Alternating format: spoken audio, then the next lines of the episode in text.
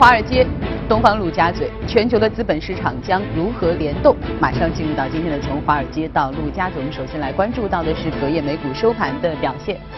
隔夜美股收盘啊，全线的下跌，而且这个涨幅呃这个跌幅啊，是我们最近很少见的，都已经超过百分之一，纳斯达克更是下跌超过了将近百分之二的这个幅度，背后到底有哪些具体的原因？让我们来连线一财驻纽交所记者葛威尔，葛威尔你好。早上，主持人。发生在美国夏洛兹威尔的暴力冲突事件，以及舆论对美国总统特朗普对此次事件回应的不满情绪，隔夜继续发酵。虽然从周一开始呢，相关报道几乎已经是占据了美国主流媒体的所有新闻版面，但是美股的反应一直相对的比较的平淡。不过，继昨天多位 CEO 接连表态不认同特朗普对暴力冲突事件的回应之后呢，隔夜早盘传来的消息是，特朗普最最重要的经济。幕僚前高盛集团主席、白宫国家经济委员会主任加里科恩可能辞职的消息，可以说是给了美股当头一棒。道指开盘之后呢，就低开低走，是直落超过两百点。随后，白宫发表声明否认这一谣言，导致的跌幅有所收窄。那么，在特朗普两个重要的白宫经济顾问团队宣布解散之后呢，加里科恩被认为是连接白宫和美国商界最重要的一个桥梁。而对于企业家们最为关注的税改议题，科恩也是白宫在这件事情上面幕后的主要推手。那么，在这个礼拜呢，他刚刚表示说呢，税改有望。最快在十一月下旬感恩节之前呢，就得以完成。更为重要的是，科恩也是华尔街预测有可能会在二零一八年二月美联储主席耶伦任期届满之后接替他的热门人选之一。当然了，隔夜财报数据不佳也是美股承压的一个主要原因。Victoria's Secret 母公司 L Brands。调降今年下半年的业绩展望，股价开盘的时候呢，一度是大跌超过百分之六，随后收窄跌幅。沃尔玛公布的财报显示，上季度每股盈利一点零八美元，好于此前市场预期的一点零七美元；营收一千两百三十三点六亿美元，好于此前市场预期的一千两百二十八点四亿美元。美国地区同店销量增长百分之二十九，上季度网店销量增长幅度达到百分之六十三。不，沃尔玛的股价呢，在隔夜依旧是承压下挫约百分之二。不过总体来说呢，这一家公司的股价自今年以来的涨幅已经是达到了百分之十五，在所有的传统零售板块呃之中呢，可以说涨幅依然是名列前茅。就是。真的是很有趣啊，因为他其实是从商界进入到政界的，所以在他上台之初，很多人都觉得说，特朗普可以用他的力量把美国的商界牢牢的围绕在啊他的身边。可是没有想到，最近我们发现，这个很多的商界力量，包括我们刚才说的科恩，似乎都要渐渐离他而去了。那隔夜呢，其实美股的表现影响到了欧洲的市场，我们看到欧洲的三大股指也是全线的下跌，虽然跌幅相对于美股是稍微的有所收窄，背后有哪些具体的消息值得？我们去关注，让我们来连线一财驻伦敦的记者薛娇，薛娇你好。好的，主持人，欧洲股市昨日结束了连续三天的高开高走，开盘后始终处于跌势，主要受到了隔夜美联储公布的七月份议息会议纪要显示，美联储近期加息的可能性有所下降，导致对利率较为敏感的银行股昨日明显走低。截至收盘，欧洲斯托克六百指数下跌百分之零点五一，报三七七点一五。跌幅较大的法国 CAC 四十指数盘中最低下跌约百分之零点七六。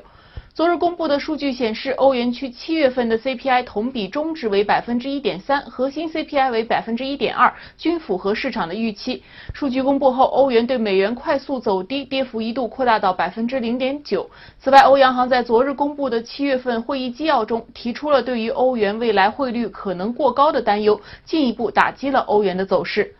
退欧方面，近期英国不断释放新的讯息，在推动谈判方面显得十分积极。据当地媒体报道，英国计划在退欧后对欧盟公民赴英旅游实行免签，同时允许欧盟公民在申请许可后在英工作。尽管如此，欧盟方面却显得不太积极。据消息人士透露，下一轮的退欧谈判可能从十月份推迟到十二月圣诞节假期前后。对此，英国退欧事务部迅速回应称，英国有信心在十月份前与欧盟在谈判上有所进展，顺利进入下一阶段。主持人。好的，谢谢薛娇啊。那刚才薛娇其实提到了这个美联储的这个货币政策的会议纪要，虽然说这个会是七月份就开了，但是按照美联储的惯例，一般会在一个多月之后才会正式的对外公布。所以呢，这份会议纪要依然是引起了市场一些的波动。如何来解读？有哪些亮点？下面进入到我们今天的全球关注。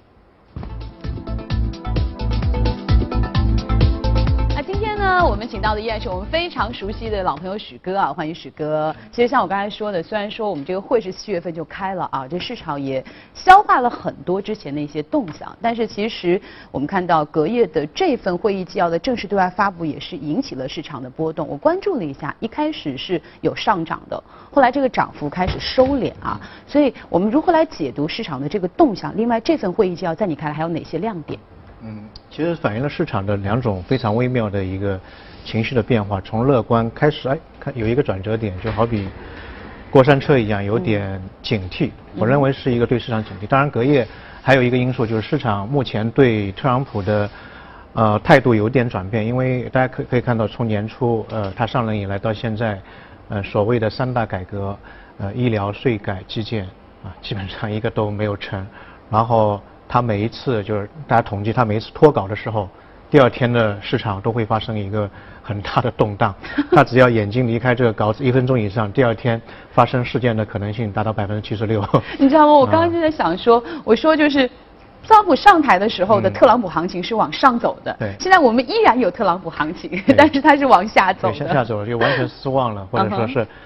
啊，对他的行为是不可测的。对，他是像风一样自由的一个总统，所以 呃，无论是朝鲜事件，还是这次的一个种族冲突事件，大家可以看到，这个真的是不不能够预料到这个总统会这样去到底要干嘛？对，他的逻辑其实到现在也没有人没有人知道，知道，没有人知道，所以这个。嗯，但是大家看看得到，像税改那些东西，就实在东西好像没有任何的进展。对。所以一方面确实东西没有进展，不确实东西还在发展。嗯这也是会大很大的问题。那么另外一个就是刚才在节目当中也提到的，就是上周的会议纪要的一个公布。会议纪要公布分为两两块来解读。第一块就是说会议纪要刚公布的时候，大家看到美联储的高官他有一种态度，认为。呃，现在美国的通胀好像也不高啊，上个月只有一点七，核心也只有一点七，核心就去掉十五跟那个原油价格的影响，就相对来说比较真实的一个，也是一点七。那美联储自己设的一个警戒线是百分之二，哎，一看还没到，嗯，然后有有一些官员就说未来可能还会下降，所以市场一看哦，那这个升息的事情或者说那个缩表的事情可能要靠边。那对资产资本市场肯定是一个利好嘛，一旦升息的话，对股市一是一个打击嘛，所以当时就有一些些的往上走，当然幅度是稍微偏大，然后突然之间到了中场的时候开始往下走。这个时候，大家看到另外一个一个一个现象，就是说美联储的声明当中，它有一段话，就是说对于目前美国的风险资产，呃偏高。啊，提出一个警示。嗯啊，这个这个东西其实蛮重要的，因为我们去看到前两轮的升息周期，一个是九九年，一个两千零四年，在快速加息之前都有这么一个信号，就是说认为哎，现在的资产价格有点偏离了正轨，或者明明显偏高了，这是一个相当于官方的一个解读。啊，然后大家再去看美联储这一轮的升息，第一次是一五年的十二月，第二次是一六年十二月，然后今年的三月十六和号和六月份。每一次升息，前两次的话，升息之后股票上稍微跌一跌，然后再往上走。嗯。到了三月份开始，他说升息，结果呢，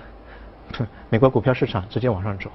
然后债券的这个收益率，国债收益率开始下跌。嗯。因为我们知道美美元升息的话，债券的收益率也会往上走，因为两个是相辅相成的。对。就是回报率嘛，啊，就是往往往上走。但是这边升息，这边的国债收益率往下走。嗯。啊，说明大家。这个钱还是去买国债，另外一个黄金价格也往上走，啊，然后美元价格往下走，这些现象你综合在一起，你会发现升息的效果跟减息的效果是一样的，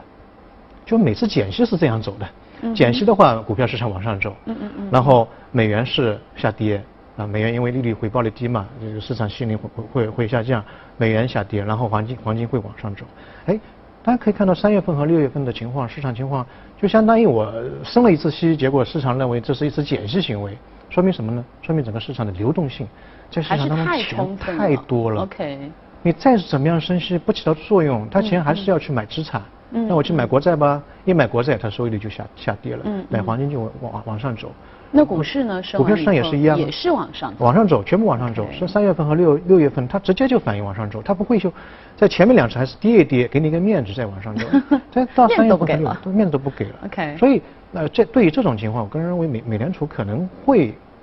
以这个作为一个依据，他认为我现在加息也没有什么太大问题，或者说我现在缩表也没太大问题。之前之前他非常担心的就是这种手段可能会造成市场的大幅下跌或者崩盘，因为现在价格比较高嘛。但大家可以看到，现在整个市场参与的情绪非常高涨，啊，无论你升息不升息，我就是买，啊，所以这个就会对冲掉它升息带来的一个风险，它有更大的胆子去做一个升息的行为。嗯，所以因为其实就像你说的，其实我们也在这次的这个美联储的纪要当中，包括解读当中发现了这个矛盾点啊。一方面就是它所设定的这个通胀的目标当然是没有达到的，但另一方面他们也提到，因为现在市场的风险过高，所以我们可能还是要采取动作。因为我的感受是，就是说，可能因为不管是特朗普上台之后，或者说现在整个的国际的这些环境其实是比较复杂的，所以你会发现，其实现在这个美联储在做决策的时候，它需要考虑的东西更多了。它以前就两个东西：就业率、通胀率。行就行，不行就算了。现在就非常的复杂啊，就感觉他的这个动作变幻莫测。因为它背后有一个很大的一个包袱。之前零九年的时候，整个资产负债表八千亿，现在四点五万亿。对。所以这个包这个流太大了，所以它就腾挪的空间就非常少。非常的小。另外一个，它还要考虑到未来的一个影响因素。我们现在看到美国的失业率只有四点三。四点三什么概念？经济学当中百分之五的失业率是充分就业，就是说你想找工作就找得到工作。美国人说我们更严苛一点，四点六，这是他们自己设定的一个充分就业。现在四点三比四点六还低，就造成什么呢？人人有工作，那我作为雇主或者我作为一个厂长，我要去招人，市场招不招人，那怎么办？我要加钱，福利待遇提高。OK。好，这块起来之后，老百姓收入提高了，收入提高之后，他可能消费更多的东西。中呃中国老百姓跟美国老老百姓不一样，中国是存钱，人家是。用明天的钱圆今天的梦 是两回事。如果他钱又更多的话，那会造成整个通胀未来可能会出现一个上涨。那美联储做的事情它是有前瞻性的，就你不能说已经起来了我再去扑灭火，就已经看到一个火苗子，我就要开始慢慢慢慢就是要升息也好，缩表也好。所以未来呃市场的解读，我个人认为后期的解读就是认为未未来到十二月份的时候。它是会有升息的，因为在会议纪要公布之前，升息的概率是百分之六十；纪要公布之后是百分之六十三，上升了百分之三个点。OK。那么另外一个就是缩表，那么缩表跟那个升息这两个事情都是给经济降温的啊，疗效其实差不多，无非是手段是不同，一个是降温，一个直接就抽水，嗯，就就就市场当中把这个基础货币抽回来。那么这两个 这两个手段如果叠在叠叠叠加在一起，可能剂量会太大了，那可能会岔开。岔开的话，那按目前的逻辑，可能九月份和十月份进行一个缩表，然后看看情况，然后不行十二月份再升息。所以这个这盘棋还是应该是这样去走的，没有太大的一个一个一个问题。现在可现在听下来，我觉得整个美国经济对于就像你刚才说的，就美国经济是一个有点发烧，而且还体液过多的这样一个病人啊。那现在发现就是原来是降息就是吃退烧药。现在好像这个身体对于降息这个药已经是有一点免疫力了啊，就是不管怎么吃都这样。那那那十二月份的这个降息，如果是按照我们刚才逻辑的话，其实也不会有太大的作用。对。那所以他九九十月份先给你缩表。OK。缩表就是池塘里面的水把你抽干了。嗯嗯嗯。啊，之前是把池塘的水温降低了，是两回事儿。嗯嗯嗯。啊，如果说把水抽掉一点点还是不起作用，再给你加剂量，我再给你升息。啊，就这样，明年再三次升息，总有一天你会低头，就这样。反正英文是个大夫啊，这美国这病人本来就已经挺麻烦的，现在又有了一个这个特朗普这个预难以预测的大脑啊，所以呢，就是对于我们这个美联储的挑战也是越来越大啊。那我们来看一下今天我们的这个异动美股榜有哪些值得我们关注的板块。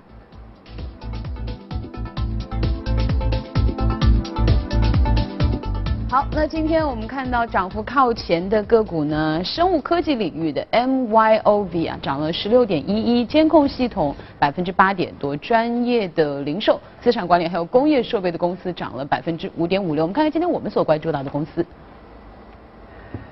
，Immersion Corporation 啊，触觉互动百分之十点七九，这涨幅不错啊，但是好像股价并不是特别高，七点六，这个是一家什么公司？这个股价不错了，因为昨天的整个大盘跌的比较厉害，对对它逆势还是往上走。这这一家就是嗯触觉互动什么意思呢？大家看那个科幻片里面，嗯，然后突然之间这个像星际迷航，然后会桌桌子上面出现一个地球的，然后你手一动，这个球会哗会转的，然后一点它某个区域就会放大了，哦，然后里面的人拿枪什么他都能够看到。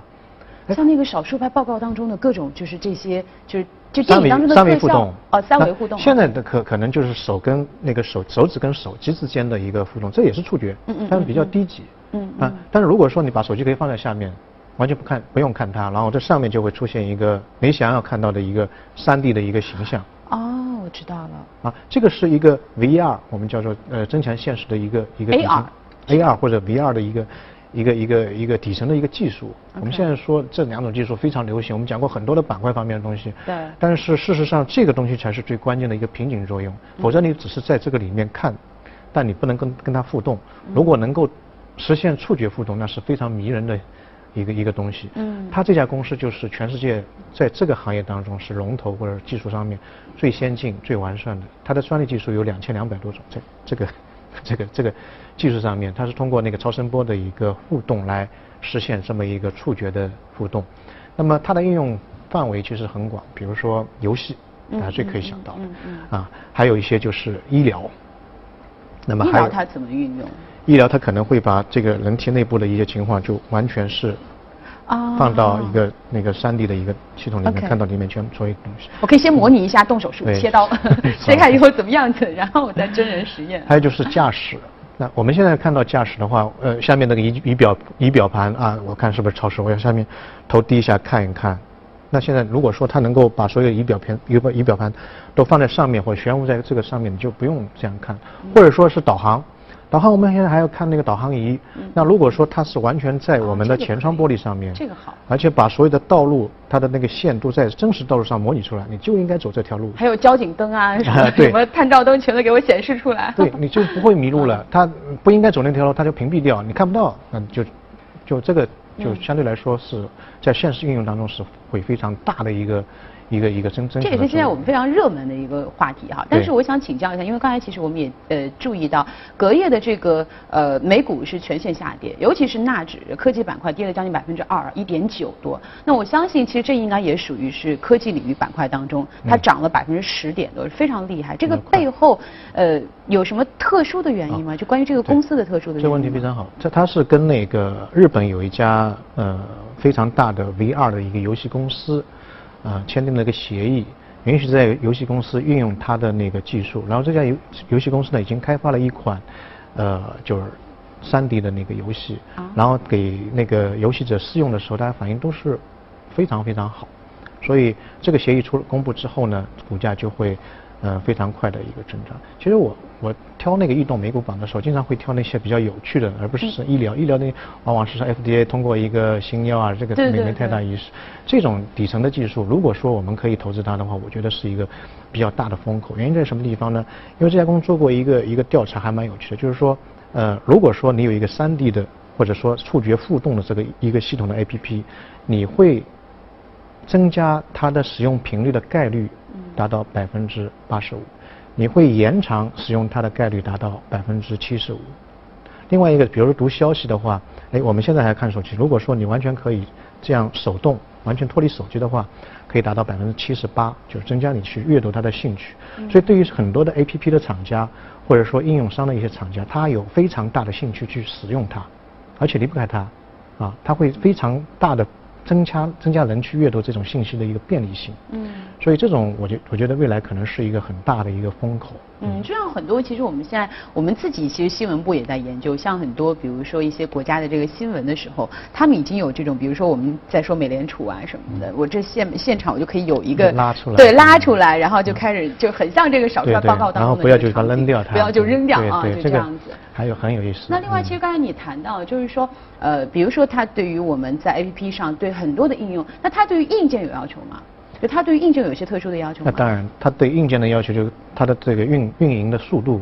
要快，另外一个网速可能会要相对来说会比较快，因为联网的它的这个数据量是会非常大的。所以我们后面在乐谷当中还会讲到一个五 G 的一个概念。OK OK，那 OK 好的，那我们稍事休息一下，马上回来。好，以下呢关注公司方面来看一组财报啊。周四呢，阿里巴巴收盘上涨了百分之二点七七，报在一百六十三点九二美元，这个是创出了收盘的历史新高。当晚呢，阿里巴巴发布了第一财季的财报，显示公司营收七十四亿美元，同比增长百分之五十六，预期呢是在七十一点九亿。按非美国国呃会计准则，第一财季净利润二十九点五三亿美元。同比增长百分之六十七，经调整的每股盈余一点一七美元，同比增长百分之六十五，高于预期的零点九四美元。中国网络借贷信息中介平台信而富发布了未经审计的截止至六月三十号的第二季度的财务数据，显示信而富净收益在一千五百二十万美元，较去年同期的一千三百九十万增长了百分之九，较上季度增长了百分之四十五。另外呢，华住酒店呃酒店呢第二财季营收十六点六亿元人民币，低于预估的十九点五亿。调整之后，每股的美国存托凭证八十三美分。公司预计第三财季营收增长百分之三十到三十四。宜人贷的股价在周四快速走低，跌幅超过百分之三，报在每股三十九点四五美元。此前呢，有消息说宜人贷八月初公布了质保服务数据。二季度末余额是十九点六一亿人民币，然而负责质保服务专款存管的广发银行的数据却显示，一七年的六月底账户余额十四点一三亿人民币。日前呢，授权生产诺基亚手机的 HMD 公司在英国伦敦发布了新款的旗舰手机诺基亚八。新款诺基亚八手机搭载安卓系统，是一款自带双自拍功能的智能手机。与以往的诺基亚手机相比，在外观上更时尚、更轻薄。诺基亚八采用了一块5.3英寸屏幕，2K 分辨率，厚度仅为7.3毫米。此次诺基亚八手机在照相功能上下了颇多功夫。诺基亚八此次采用了卡尔蔡司认证的镜头，前后镜头均为1300万像素。后置相机还采用了目前比较流行的双镜头。此外，诺基亚八自带前后双摄功能，打开此功能时，前后镜头可以分别取景，最后合成一张照片或是一段视频。在音频方面，诺基亚八还自带 3D 立体收声效果，机身部有三个麦克风，可以捕捉更多声音信息。这款手机目前在欧洲市场的定价为五百九十九欧元，低于苹果 iPhone 七和三星盖乐世 S 八。亚马逊本周发行一百八十亿美元的债券之后，订单激增，共吸引了四百七十亿美元的订单，订单总金额比黎巴嫩、立陶宛两国的 GDP 都要高，与白俄罗斯的 GDP 相近。那德意志银行表示，如果把亚马逊的订单金额比作是一个国家的 GDP，其 GDP 呢将可以排上全球的七十九位。亚马逊表示呢，发债所得资金将用于收购全市超市。周四呢，通用电气和特斯拉宣布合作，为北美三大零售商之一的加德堡的五十家商店安装太阳能的电池板，为其提供太阳能。加德堡表示，如果每个门店都可以使用太阳能，加德堡在各地的电网压力将会降低三分之一。在清洁能源的帮助之下，加德堡预计在二零二零年之前能节省一百三十五兆瓦的电力。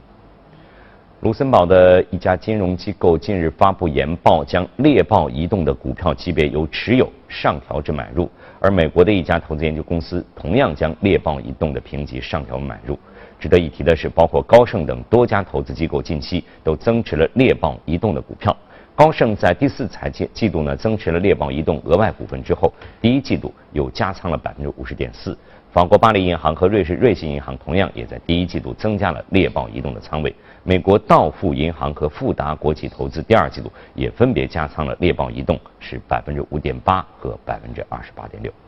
好，公司方面消息就是这些。以下呢进入今天的美股放大镜。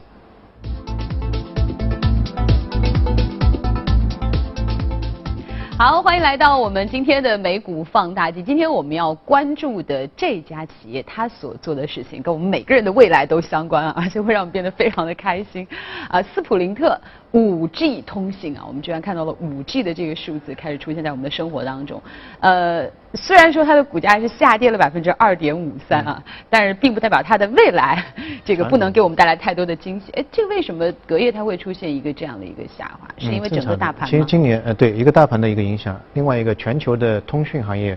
都不是特别好，包括美国现在通胀率我们看只有一点七，刚才也提到过。OK。主要是因为就是老百姓用到通讯的成本在下滑，同比大概下滑百分之十三，这一块的下跌比较厉害。呃，原因就在于，呃，整体上来讲，这个目前的四 G 通讯大家都已经接受了，没没有什么新的花样，是一个非常传统的一个东西。那么第二个呢，就是说人口老龄化，新增的去用电信的人在逐步的减少，年轻人越来越少，老年人越来越多，老年人反而用的使用的概率或者付费的这个几几率会小一点，所以也造成了整个。嗯，他们的获客成本会非常的大，所以现在在美国很多的套餐都在打折，包括新的机型，你像苹果两百九十九美金首付，用一年就就归你了啊，就就相对来说对于这些电信的运营商来讲是一个比较大的挑战。但是我们看到五 G 马上出来了，出来之后可能对他们是一个比较大的一个推动作用，因为四 G 出来的时候对全球的电信的行业都是有一个比较大的推动作用。四 G 其实对人的生活影响是非常大的。呃，我前段时间，呃，应该上个礼拜跟一帮朋友吃饭，开饭之前，大家都在玩手机，都在玩，哪怕对面的小朋友聊天也是在手机微信上面聊，嗯嗯，然后边上小朋友就在看直播啊，所以这些直播也救活了像陌陌啊这些股票啊，还有一些小朋友在玩王者荣耀，看上个礼拜啊，这个礼拜那个腾讯的股价。啊，腾腾腾讯的业绩就是那个游戏还是半壁江山，啊，起了非常大的作用。每天大概一点八个亿的这个收入来自于游戏，所以这个东西的底层也就是四级的技术的一个拓展。他们有这么快的网速让你看直播，让你玩比较复杂的游戏，让你可以自由的聊天等等。在二级和三级的时候，其实这个技术还没有那么那么的发展。呃，四级到三级其实一个大概网速提高了，最快提高了五十倍，啊，所以这个速度。呃，造就了所有的行业很多的新新兴行业的一个发展。那么我们可以看到，五 G 那真是一个非常灿烂的一个时代。如果说真的能够快速进入我们的生活的话，对很多产业或者风口性的行业，可能是一个非常大的呃推动作用。那么没错，其实我记得我之前因为呃今年其实乐视比较热啊，所以呢，其实我前段时间我一直在研究，就是说乐视的前世今生。它最开始的时候，其实最开始的当时是因为三 G 的出现。然后呢，这个老贾他就在他的这个就是就是老家那边，他就开始做三 G 的周边的很多这些基础设施的服务。后来他发现了三 G 能够给人们使用手机带来的这个改变，他就开始做流媒体。然后他才做流媒体的时候，才出了乐视网。所以后来这么一步一步一步，所以我们说，三 G 的出现就已经造就了一个乐视啊，四 G 出现造造就了一大批的公司。那么五 G 的出现，你觉得会会给我们带来一些什么样的这个这个产业的风口、行业的风口？很很喜欢看电影人就是可能非常开心，因为呃现在在雄安我们在搞一个试点，那目前它的五 G 的网速可以达到一秒大概一个 G，一秒一个 G 就是一秒可以下载一一本高清的电影。那如果成熟的话，按国际惯例的话，可能一秒可以下载十到二十二十本电影，就你没有感觉，哗一下，全部全部下载。那么对于娱乐肯定是一个比较大的推动作用。那么另外一个就是我们在节目当中经常提到有一个概念叫做物联网，啊，物联网的瓶颈就是在于带宽不够，有很多的机器都会连在一起，那么它的整个带宽要非常宽。那如果在四级或三级的话，这个带宽不够的话，你联网会产生一些问题。但在五 G 的环境下，一个平方公里有一万台的机器可以可以连在一起。我举一个例子，比如说我们呃现在经常会讲到无人驾驶这个概念。无人驾驶的概念在初级阶段，我们现在所有谈到的东西就是给机器装上传感器，传感器，比如说呃特斯拉有三十六个传感器，就把这个机器变成一个人一样，它可以听得到、看得到，然后把数据分析。但它最终超不过人，因为人坐在里面其实一样的，你不用传感器就可以感知外面的东西。它做的像人，但如果说物联网或者车联网发展起来的话，车子跟车子之间可以通讯，它通过内部的车子之间的一个通讯的一个协议可以通讯。那么好，我举一个例子，比如说我们今天做完节目，我要去虹桥机场赶飞机，啊，然后我到下面去，我叫叫一个无人驾驶，然后我告诉他我四十分钟要赶到，那个车子上路之后就会给周边所有的车子。发一个短信，就说我的主人要在三十分钟之内赶到那个机场，请大家让一条路出来。啊，然后所以说是我为什么让你录呢？然后他就会给他发红包，每个人发五毛钱红包啊，那就可以让出一条路来。这样的话，你不争这个时间的话，你在路上就可以赚钱；你争这个时间的话，你稍微付点费用。所有的所有的物件都是联网的，啊，所以这样就比人工的驾驶会更加智能一点。这个就是物联网。这物联网的一个概念，未来呃，